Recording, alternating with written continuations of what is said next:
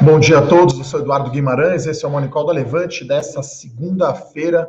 Todas as notícias que você precisa saber para começar o dia muito bem informado no mercado financeiro, bolsas mundiais, macroeconomia, política e, claro, ações às empresas na Bolsa de Valores. Se você não me conhece ainda, eu sou o sócio responsável pela área de análise de ações todos os dias aqui de manhã nesse Morning Call com os principais destaques. Então, a semana começa aí é, é, positiva, né? a gente vê aqui o índice futuro subindo 1%, né? um possível aí Big Bang na economia, né? então a, a equipe econômica vai lançar um pacote aí, é, é, então tem uma expectativa positiva. Além disso, bolsas europeias em alta, né? A possível vacina, né? Um tratamento uh, mais efetivo lá nos Estados Unidos, né? Tá certo que aí é o Trump querendo ficar bem na eleição, né? Mas temos uh, uh, temos a mais positivo. Então a gente vê aqui S&P 500, a bolsa americana alta de 0,85%. Bolsas europeias, né? A bolsa alemã 2,20% e ah, lá em Londres 1,6% de alta. Então a semana começa mais otimista é, a gente está vendo aqui o dólar cair depois de uma forte alta na semana passada, dólar aqui futuro caindo 0,7%, nosso índice futuro, o Ibovespa, 1,1%. Né? E a gente tem também aí para complementar o dia todo positivo aí de ponta a ponta, como diria Galvão Bueno, né? Alta do petróleo e alta do minério de ferro. Então a gente tem aqui petróleo do tipo Brent subindo 1,3%, e a gente teve alta do minério de ferro lá na Bolsa de Dalian, na China. Então teremos aí, acredito, um dia positivo aí de ponta a ponta, uma expectativa essa semana, né, com, a, com esse possível pacote, né, a, é, vai ser além, né, do, do, do, Renda Brasil, né, que seria aí o substituto do, do Bolsa Família, poderemos ter né, novidades aí do governo essa semana, então, é, e a gente teve também aqui o relatório Focus, né, toda segunda-feira temos aí a, a média das projeções né, dos economistas, então a retração do PIB agora melhorou novamente, né, mais uma semana, agora saiu de 5,52% de queda do PIB para 5,46%. Né? Então, é, semana a semana tem sido melhor aí a, a, perspectiva, né? A gente vê que os pessimistas de plantão aí um tempo atrás falando em 10% de queda do PIB, então a gente acha exagerado e acho que ainda vai cair mais, né? Esse número vai ficar melhor, né? A queda será menos intensa do que o mercado uh, espera. Né? Então a, a, semana começa mais animada, né? É, e a gente tem pouca notícia aqui no cenário corporativo, né? Então acho que a notícia aí talvez mais mais relevante, né, para o preço das ações, talvez seja a nova carta aí da Esquadra, né, a gestora carioca, né, Esquadra que, que que ficou conhecida bastante, ou ficou mais conhecida, né, depois que soltou a carta sobre o IRB, Institutos, Instituto de Resseguros Brasil. Então, eles soltaram uma nova carta em que eles falam que continuam vendidos, né, continua a posição short em ações, nas ações do IRB, né, e eles acreditam que no resultado né, do segundo TRI, que a companhia ainda não divulgou, vai sair na sexta-feira, né, no dia 28 de agosto, vão ter mais ajustes. Né? Então, principalmente, na nossa opinião, a, a operação internacional. Né? Então, é, vai, vai, vai ter mais impacto negativo aí no balanço. Né? Então, lembrando que a empresa né, teve fraude, vai ter que fazer um aumento de capital 2,1 bilhão, bilhões né, de reais, é um estrago grande e o pessoal da RB acha ainda que talvez esse estrago seja ainda maior, né? E até uma frase bem interessante aqui que eu peguei da carta, né? Como se trata do negócio mais fácil de crescer que existe, a história do setor de seguros e resseguros é repleta de exemplos em que avaliações otimistas sobre, sobre riscos resultaram em crescimento acelerado sucedido de perdas elevadas. Então, né, a companhia aí antes da fraude vivia né, uma lua de mel aí com o mercado, né? Crescia, crescia, crescia mas, enfim, não avaliava bem os seus riscos, principalmente nas operações internacionais, né? Porque claramente a companhia é a líder no mercado local, né? Um antigo monopólio, mas internacional é outra história. Então, a gente acha que vai ter aí impacto negativo no preço das ações, tá? Do IRB. É claro que não é mais aquelas quedas é, da primeira carta, né, ou daquela primeira vez, inclusive quando teve fraude, inclusive quando né, o IRB teria dito os administradores que o Warren Buffett era acionista e o Warren Buffett foi lá e negou, né? Então o papel caiu 20%. Então o desempenho já bastante negativo das ações no acumulado do ano limita de certa forma um pouco a queda, né? Mas acho que é, continua aí o fluxo negativo. Acho que vai demorar um tempo, né, para a nova diretoria, né, enfim, sabe, ficar bastante por dentro ali dos números, eu acho que vai ter ainda muito ajuste a ser feito. É, então, enfim, a gente ficou fora aí, a gente chegou a ter as ações do RB na carteira, aquele primeiro call e que a administração, né, deu aquela rateada, né, aquela falhada na hora de responder as perguntas, a gente achou já que era muito risco e ficamos fora desde então, né. Recebo muita pergunta sobre isso, tanto eu quanto o Rafa, a gente já gravou vídeos nos nossos canais sobre o IRB, né? O pessoal perguntando bastante. A gente acha risco demais e ainda parece um valuation uh, caro, né? Negocia aí perto de duas vezes uh, valor, duas vezes o valor patrimonial, né? Então não é assim um fato relevante oficial, né? Mas essa carta aí do DRB acho que tem sempre um peso é, grande. Eu acho que vai ficar ainda um bom tempo pressionado, né? A gente não não sabe ainda se, se esse número do patrimônio é esse mesmo, né? Podemos ter diversos ajustes. Uh, a outra notícia, né, não é novidade, né, mas agora tem aparentemente um, um processo, né, é, na CVM, Comissão de Valores Imobiliários, né, sobre a JHSF, né. Então, a Ernest Young, que é a auditoria, a empresa de auditoria da JHSF, afirmou que o controlador, né, da companhia Família Auriemo recebeu pagamentos da empresa em transações sem o aval do Conselho de Administração, né. Então, estava previsto no Estatuto Social da JHSF, foram identificados aí pagamentos né, de até 39 milhões de reais. Né? Então, assim, não é nada, vamos dizer assim, ilegal, mas é uma má prática né, de governança corporativa, lembrando que a JHSF é listada no novo mercado, né, deveria se diferenciar aí com práticas corporativas. Você vê que nem sempre ser novo mercado é garantia que o acionista minoritário vai ser respeitado. Né? Então foram transações aí de 30 milhões de reais, né, relacionado a terrenos. Então não, não eu vi a resposta da companhia não foi nada claro, né? Então começou essa discussão aí no Twitter, né? E, e, o comunicado da empresa não foi muito esclarecedor, né? Acho que continua tendo uma irregularidade, que é pagar sem o conselho aprovar e indo contra o que está escrito no estatuto social da empresa. Né? Então a companhia diz que está regularizando, mas ainda continua, né? Essa, essa má prática. E isso acho que só aumenta ainda mais né, a volatilidade. Né? A gente olhou aqui semana passada, né? Olha só o desempenho das ações. Num dia cai 7,5, no outro sobe 9,5, aí cai 4,5, sobe 5,5 e cai 4.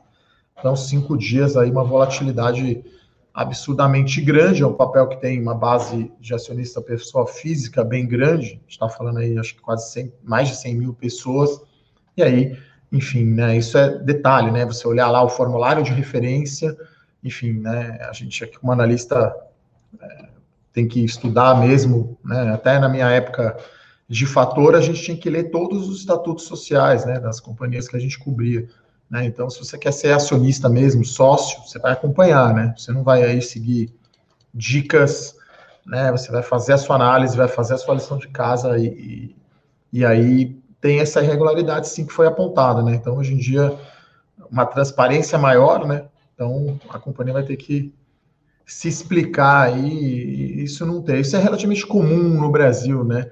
Principalmente no setor imobiliário, né? Que as corporations não deram certo, né? As corporations são Gafisa e, e PDG, né? Que não são bons exemplos. E aí as empresas boas nesse setor de incorporação imobiliária são as empresas de dono, né? Só que aí o dono precisa ter boa prática de governança, né? E aí a JHSF não, não prima por isso, né? É, acho que isso também não é uma, uma mega novidade, né? Quem está lá acho que não está surpreso com isso, né? Então, tem uma investigação, né, agora na CVM, uma, uma denúncia anônima, é, né, um pedido de esclarecimento, né, uma reclamação anônima, na verdade, que solicita análise, né, dessas falhas, né, principalmente de controle de governança corporativa. Então, acho que vai... Isso não é novidade, né, já tinha saído aí na semana passada, Esperamos aqui impacto negativo no preço das ações. As ações estão aqui, já abriram em queda de 3%. O nosso querido IRB aqui, 1,3%. Quer dizer, claro que é negativo, né? O esquadra dizer que ainda está short, que vai ter ajuste, mas também isso não é novidade, né? Quer dizer, a gente, de certa forma, já esperava mais ajustes, né? Enquanto a, nova diretoria consegue entender, né? Os números, né? Entender o balanço, né? Houve fraude, né? Então é uma nova uma nova administração. Uh, e a outra notícia é mais um follow-on, né? Mais uma oferta aí restrita de ações, né? Da Ômega Energia. Então, até uma oferta aí diferente um pouco, porque fica restrita mesmo só os atuais acionistas, né? Não fica na, na oferta base, não fica nem aberta para, para os investidores profissionais. Né? Então, são 17,3 milhões de ações, podendo ter o lote adicional suplementar, né? Que aumenta em 35 a gente está falando de uma oferta que deve movimentar entre 650 e 877 milhões de reais, né? Então você aí que tem as ações, então a, a, a data, as datas importantes estão data de corte, a primeira foi dia 20 de agosto, a segunda dia 27 nessa quinta-feira. Então para você que tem as ações da Omega Energia, você tem que ter as ações nessas duas datas, as duas datas de corte. O período de reserva vai do dia 24 amanhã até sexta-feira, até o dia 28, e o preço vai ser fixado no dia 1 de setembro. Né? A gente já falou aqui diversas vezes né, sobre essas ofertas, só para lembrar, hoje sai né, o preço da oferta da Rumo, então até semana passada você podia ter feito aí o seu pedido de reserva, né? É, então, é, a gente sempre recomenda, se você tem as ações, exercer o seu direito de prioridade para não ser diluído.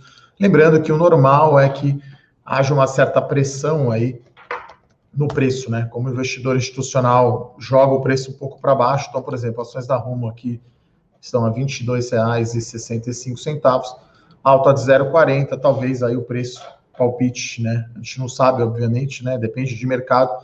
O palpite é que saia uh, uh, uh, o preço para baixo um pouquinho. É, no caso da Ômega, é positivo né, essa oferta, eles, eles vão usar o recurso para fazer aquisições, né, inclusive eles já anunciaram né, uma aquisição, então eles compraram dois complexos eólicos né, de energia, né, enfim, gerada aí por vento, 662 milhões de reais o valor, né, 260 megawatts aí, é, e mais um projeto de 200. Então a empresa usa esse recurso, né, lembrando a oferta é totalmente primária, né?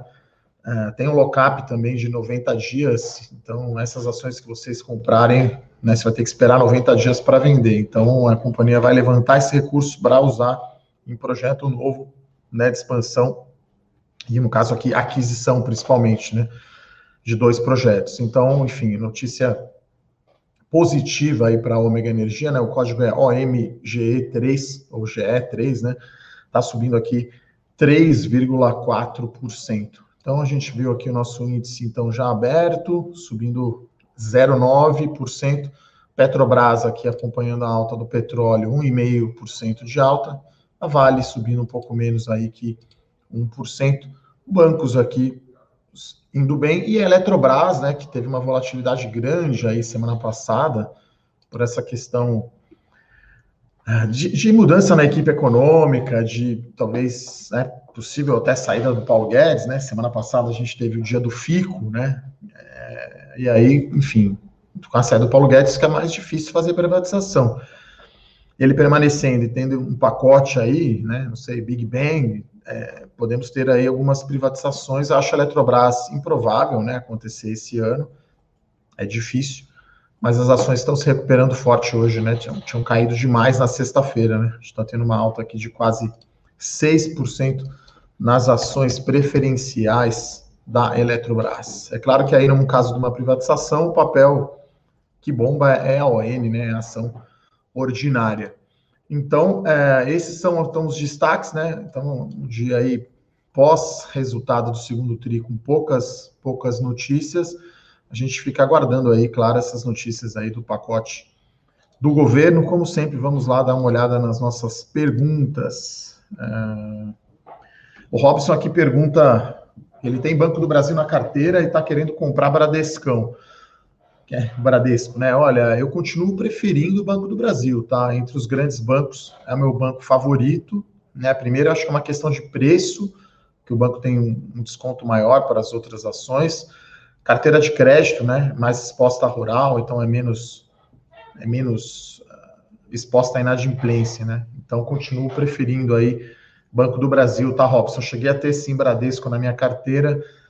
Uh, e até, assim, acho que as minhas duas preferidas, vocês sabem, Banco do Brasil e Itaúsa, tá?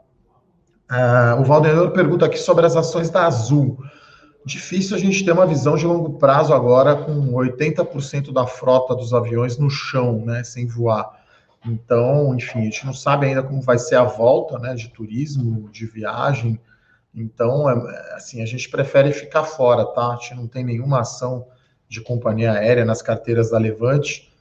É claro que, enfim, é, não é para sempre, né? Mas é, por enquanto eu acho que é um risco grande demais. E talvez, né? Comparando aí, a gente sempre olha o qual relativo.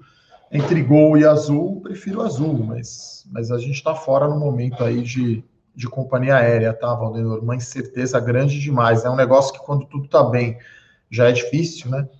Imagine com 80% aí dos aviões no solo, né? Uh, Robson aqui fala que já tem, ele tem 4% né, da carteira em VVB11 já andou 46%. Uh, ele pergunta se, deve, se, ele deve manter em carteira ou realizar. Olha, talvez né, a posição agora esteja muito maior de quando você começou.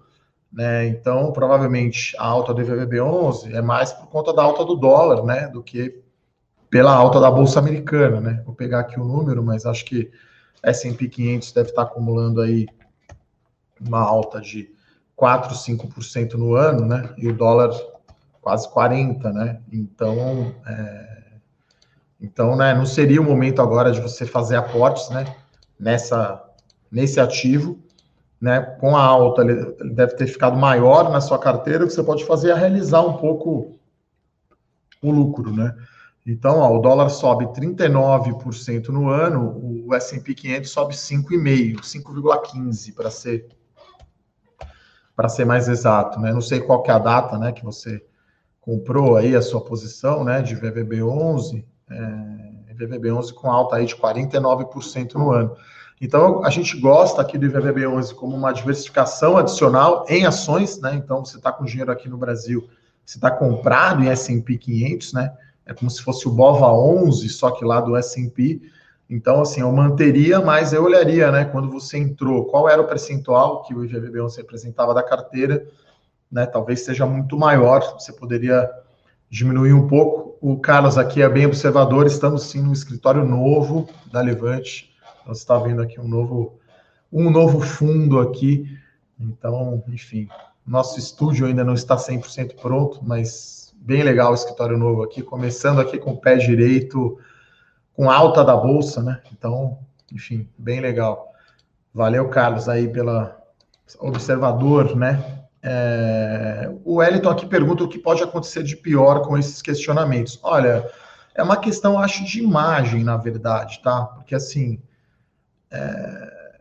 não tem nada ilegal, né? A empresa está né, querendo esclarecer esses pontos, eu acho que ela não esclareceu, na verdade, com o último comunicado que eles emitiram. E aí é aquela coisa do Brasil, né? O país de sabe com quem você está falando, né? Algumas pessoas são mais iguais que as outras, né? Então acho que é, uma, é um risco, um pequeno dano aí na imagem da companhia, né? Da governança da empresa, né?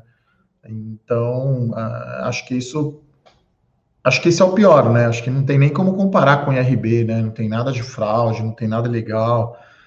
É só uma questão de, de condenar a prática, né? Inclusive é uma empresa até que faz um trabalho excelente, né? De RI, né?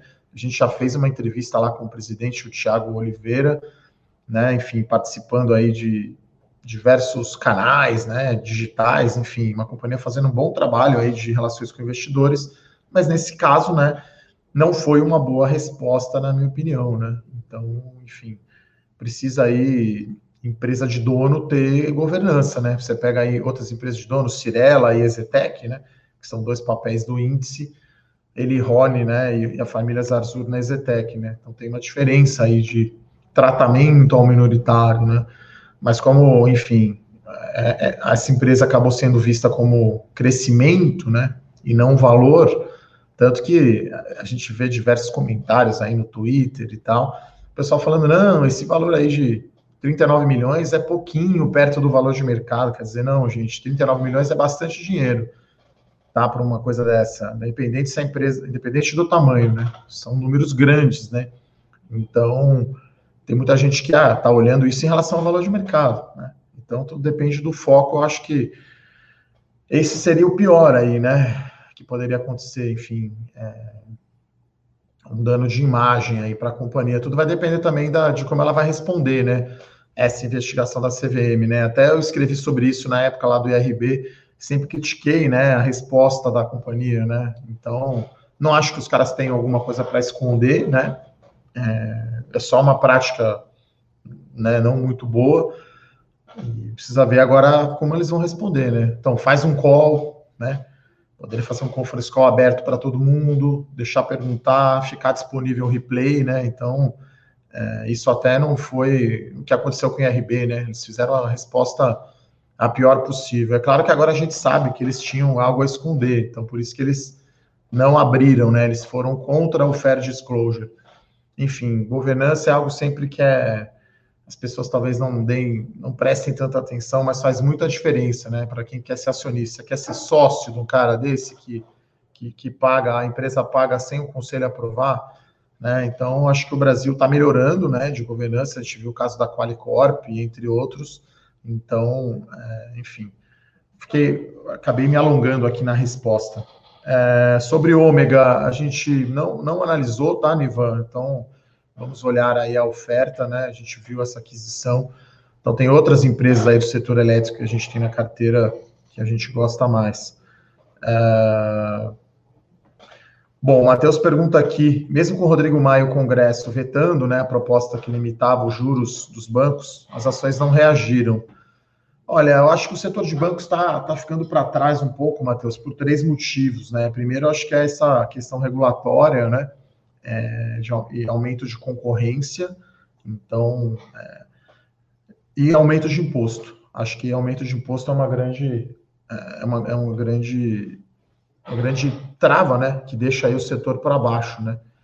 É, então, muita gente está, como a gente fala, underweight, né, em, em, bancos, né. O banco tem mais de 20% aí de, de participação no índice, então, é, então o pessoal fica com menos, né? Underweight quer dizer, né? Você tem uma carteira, né? Se você fosse replicar o Ibovespa, você tem menos banco do que uma carteira.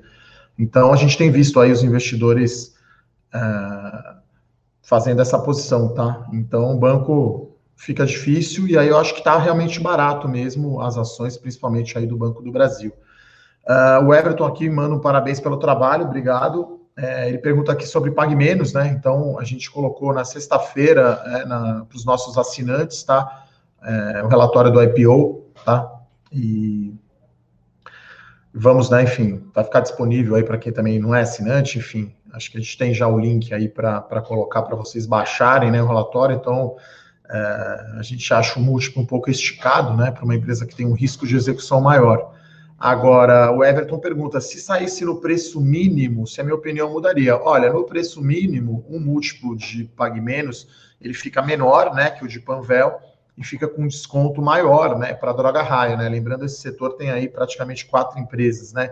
Tem a Droga Raia, que é a maior, tem a Panvel, tem a Demil, né, que fez um IPO recentemente, mas que é bem menor, e tem agora a Pague Menos, né? Então, no preço mínimo, o múltiplo fica mais atrativo, né? Mas mas, assim, basicamente, a nossa recomendação é qualitativa, né? Ou seja, a empresa que tem um foco grande no Nordeste, né? 65% da operação, perdendo market share no Nordeste, tendo margens menores, né? Ela gasta mais despesas com vendas, né? Então, ela vai ter que crescer muito. Tá certo que tem lá o General Atlantic, né, como acionista, isso dá um peso grande, né? Dá uma boa governança, uma boa gestão financeira, né? Mas é, eu ainda acho arriscado, tá? Mesmo aí no múltiplo mínimo, né? Enfim, é claro que aí você pode tomar sua decisão, né? Esse que é o legal aqui da Levante, né? A gente tem análise independente, a gente dá a nossa recomendação e quem é o assinante aí decide, né? Quer dizer, se o Everton achar que faz sentido ali para a carteira dele, pode, pode né, no, no, preço mínimo, aí você tem que ter disciplina, né? De até que preço você vai comprar. Então, no preço mínimo, o múltiplo fica um pouco melhor, né? Aí a relação risco-retorno fica um pouco melhor.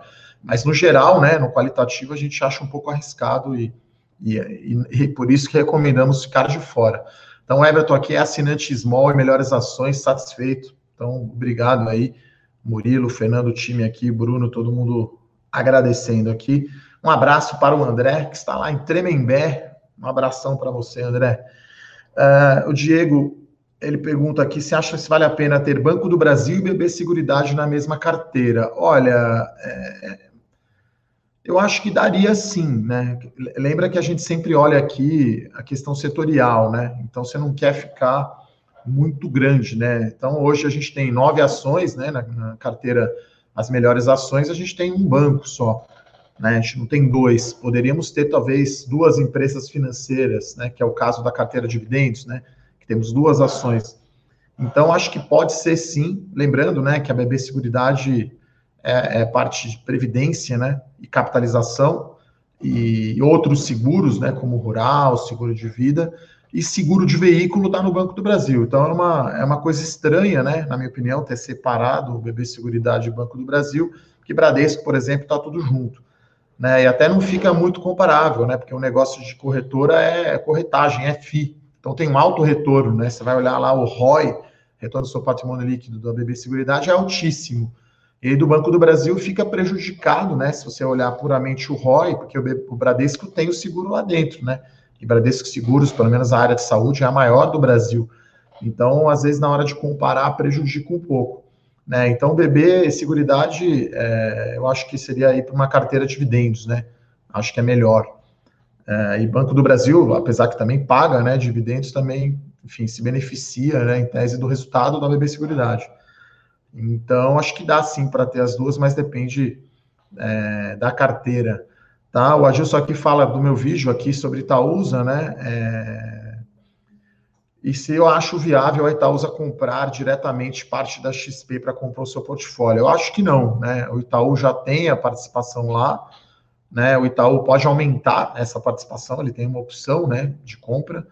Mas aí eu acho que vai ser através do Itaú, e aí a participação na Itaúsa aumenta na XP indiretamente, tá? Uh, o Wellington aqui pergunta: com a entrada de mais empresas de educação na B3 pode prejudicar ainda mais a Cogna? Olha, a Cogna está vivendo o seu inferno astral, aí vamos chamar assim, né? Um setor que já estava complicado, com o aumento de inadimplência, evasão de aluno, e agora, enfim, com a pandemia, a gente viu lá o resultado da Croton indo muito, muito mal. Né? Então, é, acho que assim, é um setor que a gente permanece de fora aí, né? É um setor que fica. A gente não gosta no momento, né? O, o macro do setor não está bom. Uh, Adriane pergunta aqui: as ações que bombam, entre aspas, né, nas privatizações são as ONs, tá? São as ordinárias. Então, uma privatização vai ser vendido, né? O controle da empresa. Então, no caso de Eletrobras, por exemplo, se você quisesse posicionar para evento, né? Para, para então você tem que comprar a ação ordinária. Obrigado aí pelo Paulo, aí elogio sobre o relatório da Pague Menos. Obrigado. Uh, estamos de olho já na PETS, tá, pessoal? Então, trabalhamos aí já no final de semana olhando aí. Então, vai ser um IPO grande esse. Também faremos no relatório, tá? O Cássio aqui pergunta se futuramente for aprovada a cobrança de imposto de renda nos dividendos, não seria melhor ter Ita Itaú do que Itaúsa? Uh, olha, essa questão dos dividendos, Cássio, depende muito se o governo vai mexer na, na, na, carga tributária das empresas, né? Então, o que a gente espera é que provavelmente vai tributar dividendos, mas a carga tributária das empresas vai mudar, né? Então, é, nesse cenário é melhor ter a Itaúsa, tá? Porque aí, enfim, chega para ela o dividendo limpo já, né? O Itaú paga, né? Dividendo é, chega limpo para a Itaúsa. Claro que aí se a Itaúsa for pagar esse dividendo, aí vai. Né, tudo depende também se vai extinguir também o juros sobre capital próprio, né? Que é outra discussão também, né? Então, é, mas acho que é melhor Itaúsa daí, tá? Então, é, até essa é uma outra vantagem da Itaúsa, né? porque ela já, enfim, ela é uma holding, né? Ela não gera resultado per se, o resultado vem do Itaú, vem da Alpargatas, vem da Duratex. Uh, Robson faz aqui um mata-mata de cerveja, essa é fácil, né? IPA ou Weissbier, IPA, né? Com certeza, eu gosto bastante, talvez seja o meu estilo aí de cerveja favorita.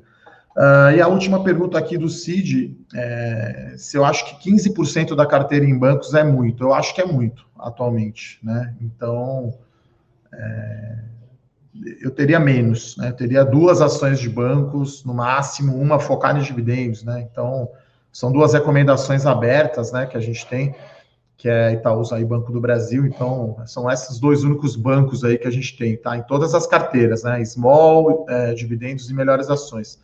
Então, acho que aí de 10 a 12, né, para banco, acho que é ok. 15, eu acho um pouco demais. Uh, e é isso, pessoal. Agradecer aqui o, os comentários aqui dos assinantes, também o Everton falando que gosta bastante. Então é isso. Estamos aqui começando aqui com o pé direito aqui no novo, no novo escritório. É, vamos continuar fazendo aí os relatórios e, e, e, as lives. Faremos o relatório sim de, de, de pets, tá, pessoal? É, tem uma pergunta aqui interessante do, do Marcelo, né? Por que, que Pera não anda? Olha, é, às vezes é uma questão de, de, de, timing, né? Porque ainda não tem visibilidade né, das aquisições que ela fez. Né? Então foi aprovado pelo CAD a, a aquisição da Buscopan, mas ainda não está nos números, né? Então acho que o mercado é aquela analogia que eu faço sempre, né? Uma vareta e um prato rodando ali não tem liquidez suficiente, tá? Então acho que é por isso que não anda. É, então é isso, pessoal. Gostaria de agradecer as perguntas de todos. O índice aqui subindo 0,76, nossa JHCF caindo 3,8%, IRB caindo 4,4% e a Ômega Energia subindo 3,7%. Então é isso, pessoal. Um forte abraço, boa semana, bons negócios. Até amanhã. Tchau, tchau. Para saber mais sobre a Levante, siga o nosso perfil no Instagram levante.investimentos. Se inscreva no nosso canal do YouTube Levante Investimentos. E para acompanhar as notícias do dia a dia e mais sobre a Levante, acesse nosso site levante.com.br.